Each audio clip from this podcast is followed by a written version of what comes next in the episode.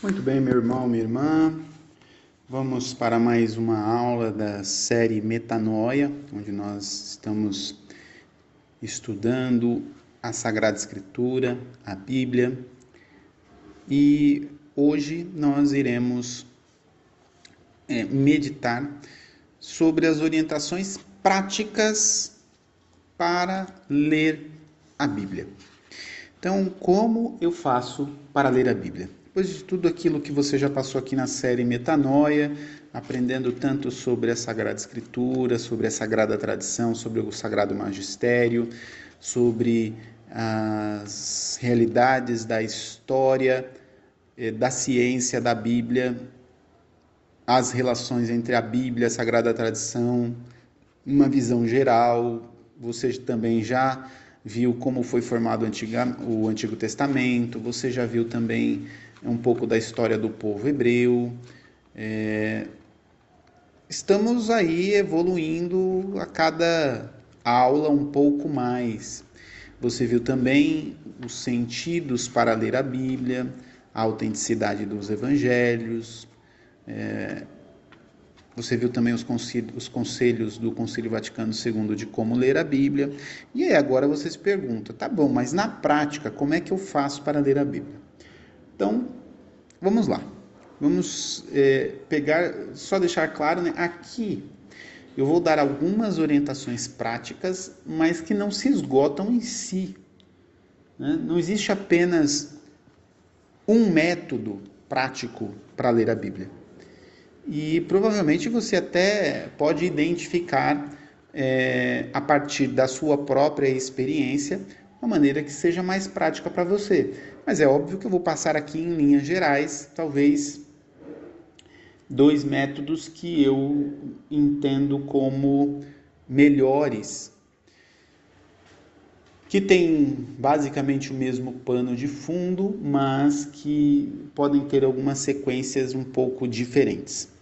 Mas antes de falarmos sobre os métodos, vamos falar primeiro que os livros da Bíblia hoje, da forma como ela é hoje, você comprar uma Bíblia, é, independente da versão que você pegar, né? a gente vai falar um pouquinho das versões da Bíblia mais para frente, normalmente ela terá um índice com os livros bíblicos, é, ela estará separada em capítulos e versículos, o que facilita a sua citação, e ela vai ter algumas abreviações de título dos livros, por exemplo, que usa normalmente as duas ou três primeiras letras de cada livro para esta abreviação. Então é importante você, ao pegar a sua Bíblia, é, se familiarizar com essas abreviações, com essas citações de versículo, de capítulo, é, para que fique um pouco mais fácil de manusear a Bíblia. Normalmente, você vai ver logo no início estes índices com as abreviaturas e os livros correspondentes, algumas outras orientações. Algumas Bíblias já trazem na sua introdução a Dei Verbum, que é uma encíclica do Concílio Vaticano II sobre a palavra de Deus e que eu recomendo fortemente que você leia. Lá você vai encontrar orientações muito boas para é, aprofundar o seu conhecimento sobre a Sagrada Escritura também existem algumas Bíblias que vão trazer mapas e algumas Bíblias vão trazer notas de rodapé também muito orientativas é, para um melhor entendimento do texto bíblico. Algumas trazem mais, outras trazem menos, mas para o final desta aula nós falaremos sobre isso. Importante você saber. É, eu não sei se você já leu a Bíblia inteira, é, eu não sei como é a sua experiência com a Sagrada Escritura.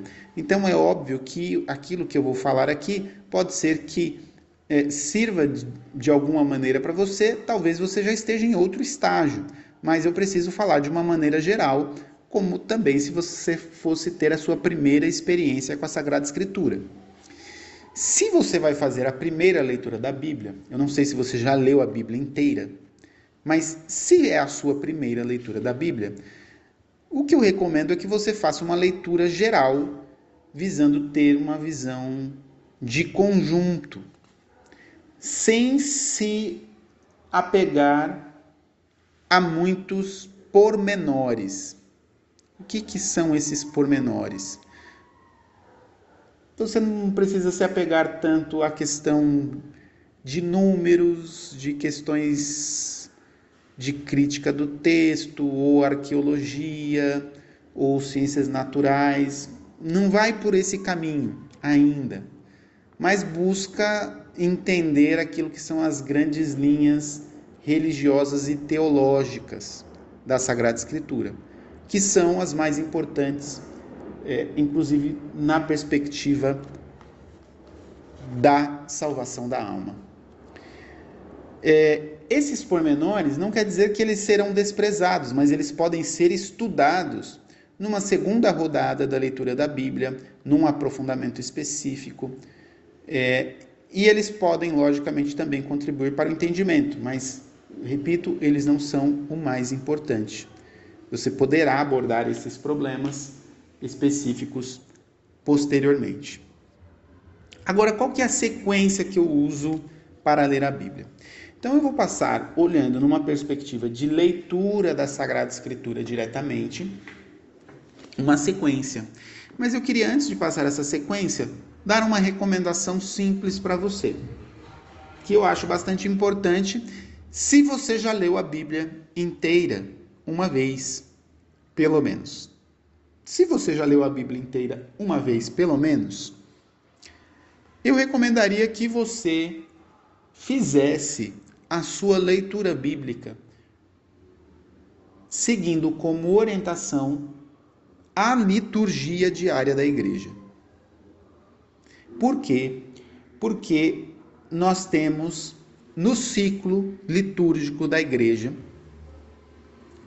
naquilo que nós chamamos de ciclo ferial, isso quer dizer a liturgia semanal, né, dos dias da semana, que normalmente contempla de segunda a sábado, tirando quando há solenidades ou festas, é, você tem um ciclo de ano par e ano ímpar. Então, em dois anos, você passa, quando fala de ciclo ferial, por boa parte da Sagrada Escritura, lendo ela diariamente na sua primeira leitura, no Evangelho e no Salmo. Então você passa por boa parte da Bíblia. E pegando a liturgia dominical, dominical. Então eu estou falando para você fazer o estudo da liturgia olhando na perspectiva ferial, dias da semana. Então é um estudo diário. E na liturgia dominical, você também irá pegar, lembrando que na liturgia dominical nós temos um ciclo de três anos para passar também por quase toda a Sagrada Escritura. O que isso quer dizer? Que se você estudar a liturgia diária da igreja, durante um período de três anos, eu vou pegar pelo ciclo maior, que é o, a liturgia dominical, mas se você estudar todos os dias a liturgia diária da igreja, com o seu texto do Antigo Testamento, que normalmente é do Antigo Testamento, mas é, normalmente no tempo pascal é uma leitura do Ato dos Apóstolos, mas é, então você vai ter ou leitura do Ato dos Apóstolos ou uma leitura do Antigo Testamento na primeira leitura, mais o Salmo, normalmente um Salmo, é, mais o Evangelho ou uma segunda leitura quando a gente fala principalmente da liturgia dominical que é um, um trecho das cartas de São Paulo ou das cartas é, católicas, de São Pedro, São Tiago, São João, ou do Apocalipse, você terá passado num ciclo de três anos, praticamente pela Bíblia inteira. Praticamente pela Bíblia inteira. Talvez um ou outro trecho você vai precisar estudar a parte, mas é, aquilo que é essência você terá passado. Então, isso é uma recomendação viva que eu dou a você, é, porque isso é, te conduzirá em dois pontos importantes. Primeiro, é, aprofundar de fato e fazer aquele sentido da unidade da Sagrada Escritura, porque você perceberá a relação das leituras do Antigo Testamento com o Novo Testamento, do Novo Testamento com o Antigo Testamento, pela própria liturgia da igreja, com a unidade da igreja, da tradição da igreja, porque a liturgia da igreja está enraizada na tradição da igreja. Então, você acaba já seguindo aqueles conselhos do Concílio Vaticano II. E, principalmente, você está num, estará numa profunda união com as verdades de fé, porque só recordando a liturgia da igreja vai nos conduzir a vivência dessas verdades de fé, além de uma profunda união com a igreja no mundo inteiro. Então, eu já faço esta recomendação logo de cara para você, porque eu gosto muito de estudar a Sagrada Escritura a partir desta perspectiva. Mas, repito, é, eu já estudei a Sagrada Escritura mais de uma vez, ela inteira, com mais de uma versão da Sagrada Escritura. Hoje eu tenho na minha casa uma Sagrada Escritura, mais de uma, tá? Mas assim, é, eu vou considerar só como se fosse uma. Né? Quando eu falo mais de uma, é, por exemplo, é, da edição da Ave Maria, eu tenho pelo menos quatro Bíblias da edição da Ave Maria. Duas normais, né? A, o modelo normal, e duas de estudo, porque uma é minha, outra é do meu filho, é, outra da minha esposa. Então eu tenho, é, eu tenho uma Bíblia da edição da CNBB, é, eu tenho uma Bíblia de Jerusalém, edição de Jerusalém, eu tenho uma Bíblia Teb, é, eu tenho uma Bíblia pastoral, e essas versões, vamos dizer, esses versionamentos, eles acontecem. É, já vou até adiantar o assunto, porque isso vai acabar ajudando é, esses versionamentos ele acontecem para, na verdade, nos ajudar é, nas atualizações, até mesmo para uma finalidade específica, né? Buscando melhorar a tradução, é, mantém obviamente o mesmo conteúdo, mas é, elas vão trazer essas atualizações do sentido da frase é, dentro daquele contexto bíblico que se refere. O Concílio Vaticano II vai dizer assim: é, como a palavra de Deus deve estar à disposição de todas as épocas, pede à Igreja, com materna solicitude, se façam versões corretas e adequadas para as diversas línguas, sobretudo a partir dos textos originais dos livros sagrados e com prévia anuência da autoridade eclesiástica. Podem ser utilizadas por todos os cristãos.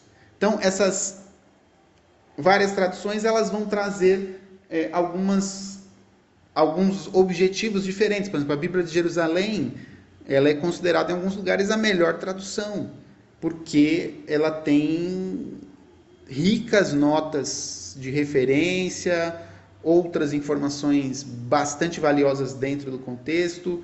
Ela foi traduzida dos originais hebraicos, aramaicos, gregos, então ela é considerada uma versão bastante técnica e crítica. E é bastante utilizado para quem gosta de exegese bíblica. Então, é uma Bíblia muito boa. A Bíblia Teb, que teve apoio também da, e aprovação da CNBB, ela já foi traduzida com rigor científico dos textos originais do hebraico, é, aramaico e grego, com introduções, notas essenciais glossário. Tem muitas notas na Teb também. É, e a equipe de estudiosos que fez a tradução é de diversas confissões cristãs e do judaísmo. Então, foi uma Bíblia pensada nessa questão da dimensão ecumênica. Então, não foram somente católicos que fizeram, mas também protestantes, também judeus. Então, foi uma tradução com uma exegese bastante abrangente. E é uma boa tradução também. A própria CNBB fez uma tradução com introduções, com notas, não é uma Bíblia de estudo, como é a Tebe a Bíblia de Jerusalém, ou como esta edição de estudos da Bíblia da Ave Maria, mas é uma boa Bíblia, uma boa tradução também, que ajuda bastante a gente compreender os textos, e inclusive são os textos que são usados em sua maioria na liturgia, os textos litúrgicos. Mas dito isso, é, por isso eu, eu, recomendo que, se você não estudou a Bíblia diretamente, a Sagrada Escritura, que você o faça. Se você já fez uma ou mais vezes, eu recomendo que você faça essa experiência de estudar a partir da liturgia diária. Pegando lá o texto do Antigo Testamento, o Salmo, o texto do Novo Testamento, inclusive você vai perceber fazendo o estudo, a leitura, fazendo a sua lectio divina, a sua leitura orante da palavra de Deus, fazendo a leitura, a meditação, a oração, a escuta e fazendo as suas anotações de como transformar aquilo de fato em uma ação na sua vida, você vai perceber que a palavra de Deus vai começar a mudar a sua mentalidade de vida, vai começar a mudar o seu jeito de viver. Mas, se você vai fazer a leitura direto na Sagrada Escritura, como você pode fazer isso? Há pessoas que gostam de ler, tipo, na sequência que a Bíblia está disposta. Por exemplo, começa no Gênesis e vai até o Apocalipse. Eu, pessoalmente, não recomendo que você faça isso. Por quê? Porque é mais fácil você começar pelos textos que eles são mais é, palatáveis ou mais familiar, familiar, familiáveis, né? Familiares, desculpa como os livros do Novo Testamento, porque são os livros mais próximos é, das comunidades cristãs. Então, o que eu recomendaria você fazer é começar pelos evangelhos, mais especificamente pelos evangelhos sinóticos, de Mateus, Marcos e Lucas. E aí você pode lê-los na sequência, Mateus, Marcos e Lucas, ou lê-los até em paralelo, porque existem passagens que estão descritas nos três, e aí você pode até ler é, os três evangelhos ao mesmo tempo nessas passagens, até fazer a comparação entre os textos que são paralelos. Depois você pode ler o Ato dos Apóstolos na sequência que vai continuar a narração dos evangelhos, principalmente do evangelho de Lucas, mostrando a história inicial da igreja. E aí, depois de você ter esta base nos evangelhos e histórico do Ato dos Apóstolos, você pode ir para o Evangelho de São João, que é um evangelho que vai apresentar a história já, na verdade, numa perspectiva de meditação, de contemplação, de um ponto de vista mais de eternidade. O Evangelho de João ele vai trazer esse contexto mais contemplativo. Então você pode ler ele na sequência. E depois de ler o Evangelho de João, ler as três cartas de São João, que são reflexões e exortações que estão mais ou menos no mesmo estilo do quarto Evangelho. Depois disso, você pode ler as cartas de São Paulo, e aí você pode ler as cartas de São Paulo pela ordem cronológica. A ordem cronológica das cartas de São Paulo, a ordem cronológica mesmo da escrita, é primeiro e segundo Tessalonicenses, depois Gálatas, depois primeiro e segundo Coríntios, depois Romanos, depois as cartas do cativeiro, que é quando Paulo estava preso ele escreveu as cartas a Filimon, a Colossenses, a Efésios e a Filipenses. Depois as epístolas pastorais de Paulo, 1 e 2 Timóteo e Tito. E no fim você lê a epístola aos Hebreus, que na verdade é de inspiração paulina, mas não é Paulo que escreveu ela.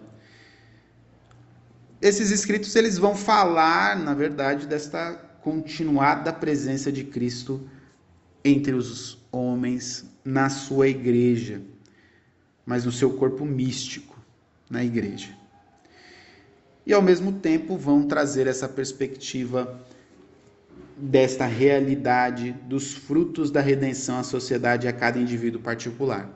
Na sequência, você pode ler as epístolas chamadas católicas de São Tiago, São Pedro, primeiro São Pedro, segundo São Pedro, e depois o Apocalipse de São João, que na verdade vai falar do termo final da história, né? Então, o Apocalipse, na verdade, é como se fosse uma recapitulação de toda a Escritura, é, tanto do Antigo como do Novo Testamento, mas um cuidado é que o entendimento do Apocalipse não é fácil. Então, que eu recomendo que de fato você deixe no fim do Novo Testamento para ler o Apocalipse, mas é, leia com assessoria. É, quando eu falo leia com assessoria, quer dizer assim, vá aos fundamentos da sagrada tradição da igreja para compreender o Apocalipse bem. Nós faremos, de certa forma, isso aqui ao longo das nossas meditações, aos poucos. Bom, a leitura do Antigo Testamento, se você estiver fazendo a leitura pela liturgia, você estará fazendo de maneira intercalada, junto Novo e Antigo Testamento. É, se não, você pode ler na sequência o Antigo Testamento depois que você terminou o Novo. É óbvio que se você fizer em paralelo, você vai encontrar muitas correlações. Então, isso pode ajudar, né? Não é à toa que a igreja coloca na sua liturgia normalmente uma leitura do Antigo e uma do Novo Testamento, ou uma do Antigo, duas do Novo mais o salmo, não é à toa, porque existem muitas correlações. Importante destacar aqui no meio disso tudo, do Antigo Testamento, os salmos, porque os salmos, eles são essa expressão dos demais livros bíblicos sobre forma de oração. Então são uma expressão da oração do povo de Deus. É tanto que os salmos, eles são uma expressão da oração da igreja quando a gente olha na perspectiva da liturgia das horas.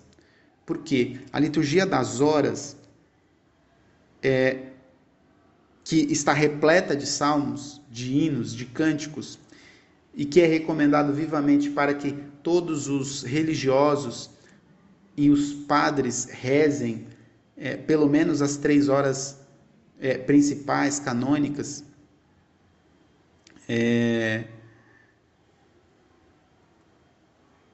que é a laudes, as vésperas e as completas, mas que todo o povo de Deus pode rezar também. Nós temos até um livrinho né, da liturgia das horas que você faz por assinatura, igual a liturgia diária, né? na Paulus, ou na Aparecida, ou na Canção Nova. Você tem lá, você pode assinar a liturgia das horas, que você recebe lá a liturgia das horas, as laudes, as vésperas e as completas. Ali você tem trechos das Escrituras e os Salmos ricamente para serem utilizados na vida de oração. E são âmago. Então, assim, os Salmos eles precisam estar bem presentes na, no nosso estudo bíblico. Mas no Antigo Testamento, se a gente for fazer uma sequência, comece pelos livros históricos. Então, vá nessa ordem. Comece com Gênesis, depois Êxodo, depois Números. Veja que no Pentateuco eu coloquei esses três. E na verdade, o Deuteronômio e o Levítico vão ficar para o final, porque são livros muito mais sobre é, leis, ritos. Então, deixemos ele, eles por último. Então, os livros históricos: Gênesis, Êxodo, Números, Josué, Juízes, Samuel, Reis, Crônicas, Esdras, Neemias, Macabeus e depois Ruth, Tobias, Judite e Esther. Depois que você lê os livros históricos, você pode passar para os profetas, que vão ajudar a gente a reconstituir os fatos narrados pelos livros históricos. É, mas aqui também nós precisamos ter uma recomendação. Os profetas é, precisam ser entendidos dentro dessas circunstâncias históricas que eles aparecem. Porque eles narram muito, muitos pormenores da história antiga. É, localidades geográficas, personagens, é, que a gente muitas vezes nem sempre vai identificar com total segurança. Os estilos dos profetas também são diferentes é, e nem sempre são fáceis de interpretar, porque usam de muitas imagens, hipérboles. Então tem que tomar este cuidado. É, por fim, os livros sapienciais. Então, Jó, Provérbios, Eclesiásticos, Cântico dos Cânticos, Sabedoria, Eclesiástico. Aqui, esses livros sapienciais, eles vão ensinar muitas máximas de uma vida prática ou questões mais filosóficas, teológicas. É... Existem alguns livros que têm maior afinidade, como Jó e Eclesiastes, né? têm uma afinidade entre si, porque eles tratam bastante sobre o tema do sofrimento e da felicidade neste mundo, então eles podem ser lidos bem próximos. E Provérbios e Eclesiastes são coleções de normas e de normas para a prudência, para a sabedoria prática do dia a dia. E a leitura final, você vai para os livros do Levítico, do Deuteronômio, porque aqui você precisa já estar tá bem estudadinho no Antigo Testamento para você ter um entendimento desta lei mosaica, tá bom? É, como eu disse no começo, nessa primeira leitura, repito, se é a sua primeira leitura da Bíblia, você pode saltar alguns trechos sobre recenseamento, genealogias, descrição de mobiliário, medidas, leis rituais, coisas que podem deixar a leitura muito cansativa, é, principalmente nessa questão do contato inicial com o Antigo Testamento. Então você pode ir mais para o lado prático. É bastante importante que você utilize de anotações ou de eu vou usar esse termo, mas entenda do lado positivo e não do lado negativo, mas de rabiscos para você grifar a sua Sagrada Escritura, para que você possa de fato, de maneira respeitosa, não estou falando para desrespeitar a Sagrada Escritura, mas que você possa ali destacar os trechos que mais, mais chamam a atenção, ou um caderninho para que você possa anotar, ou uma agenda para que você possa anotar no dia a dia do seu estudo da Sagrada Escritura aquilo que te chama mais atenção, a passagem que te tocou mais. Isso, se você fizer realmente como uma lectio divina ali, a leitura, a meditação, que é como a ruminação daquela leitura, a oração, o colóquio com Deus e anotar a sua ação, aquilo que chamou atenção e o que Deus está falando para você. Eu gosto sempre de fazer três perguntinhas para fazer o meu estudo bíblico. Eu gosto de fazer a perguntinha de o que, quer dizer, o que Deus está falando neste trecho da Sagrada Escritura ou na liturgia de hoje. Por quê? Por que é que Deus está falando isso para aquele povo? Existe um contexto do porquê. E aí, por fim, como? Como eu posso traduzir este ensino, esta recomendação este mandamento de Deus na minha vida prática, que acaba gerando conversão. Então, mas o Espírito Santo, sem dúvida, que é autor e mestre das Escrituras, vão vai, vai te ajudar e te guiar como um leitor e um estudioso da Sagrada Escritura. Então, meus irmãos, nós estamos concluindo esta estas aulas desta semana da série Metanoia, mas é, na próxima semana nós continuaremos com a nossa outra série, que é a série Discípulo, e depois continuaremos com as outras séries e assim por diante, a série Comunhão, a série Missão, a série Alma Mater. E depois retomaremos de novo querigma, metanoia, mas eu espero que estas aulas, que eu vou postar tudo de uma vez, é, para que você possa ouvir durante a semana, elas possam te ajudar a que você de fato possa ter uma mudança de mentalidade a partir da sua experiência, do seu estudo, da sua convivência com a Sagrada Escritura. De maneira providencial, no dia que eu estou postando estes áudios, é exatamente o dia do terceiro domingo do tempo comum, que é que foi instituído pelo Papa Francisco como domingo da palavra de Deus. Providencialmente Deus nos permite chegar neste dia com esta semana de aulas voltados para a Sagrada Escritura, para a palavra de Deus. Deus abençoe você.